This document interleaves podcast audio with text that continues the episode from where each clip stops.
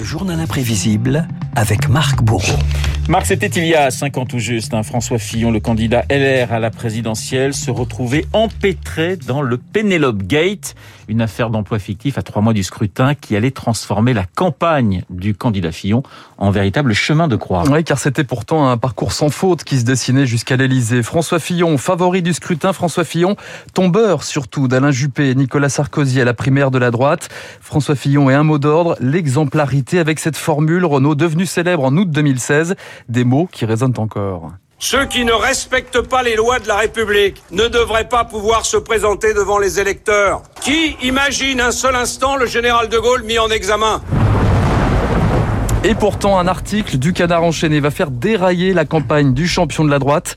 Nous sommes le 25 janvier 2017. Selon l'hebdomadaire, l'épouse de François Fillon a été employée comme assistante parlementaire pendant 8 ans. Problème, les journalistes disent n'avoir retrouvé aucune trace de son travail. Pénélope Fillon aurait en fait été rémunérée plus de 830 000 euros bruts entre 1988 et 2013. L'affaire éclabousse également deux enfants du couple, là encore des emplois présumés fictifs d'assistants parlementaires. Dans la foulée, le parquet national financier ouvre une enquête préliminaire. La séquence des boules puantes est ouverte, réagit d'abord François Fillon, avant de riposter aux 20h de TF1. Je fais de la politique depuis plus de 30 ans, j'ai le cuir épais, j'allais affronter toutes les calomnies.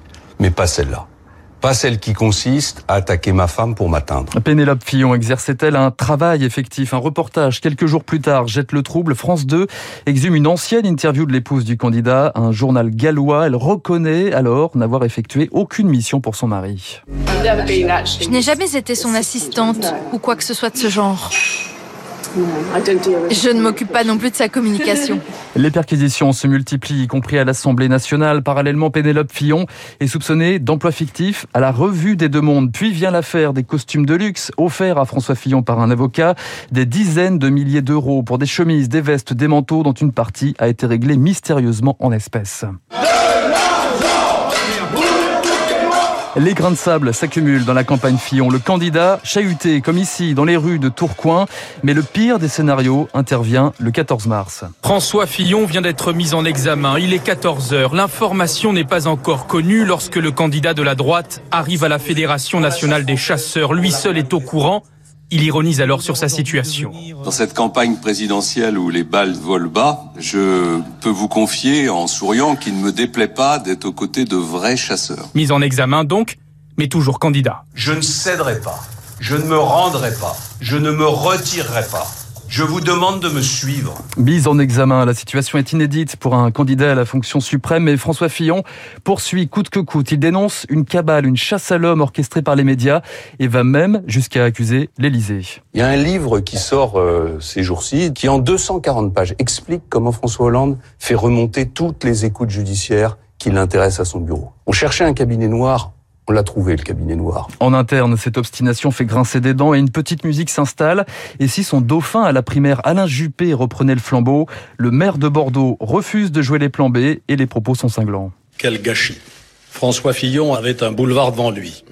Le déclenchement des investigations de la justice à son encontre et son système de défense fondé sur la dénonciation d'un prétendu complot et d'une volonté d'assassinat politique l'ont conduit dans une impasse.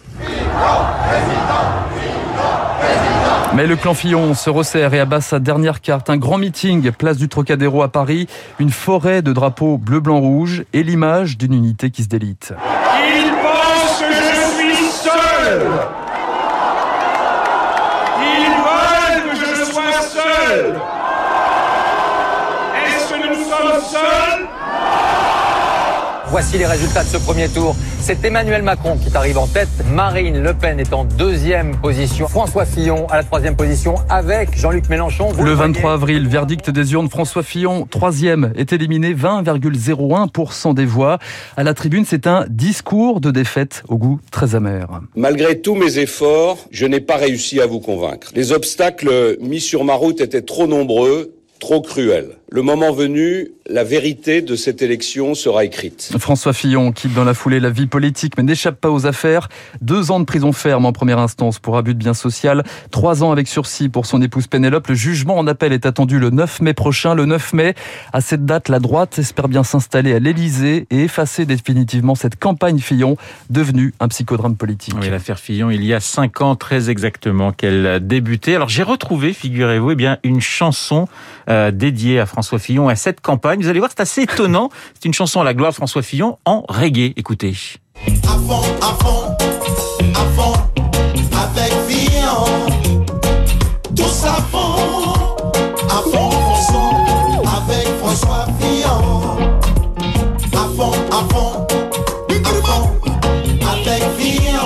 Un petit côté euh, Bob Marley, Il y a un euh, petit côté Bob hein. Marley, mais enfin ça n'a pas porté chance euh, effectivement à, à François Fillon. On l'a peu entendu cette cette chanson, mais le rythme était était pas mal. On parlera d'ailleurs de cette élection de de 2017 avec mon invité à 8h15, Frédéric Michaud, euh, qui signe le sacre de l'opinion, une histoire de la présidentielle et des sondages. Frédéric Michaud, directeur général adjoint d'Opinionway. Dans un instant, le décryptage de David Barrault. À tout de suite.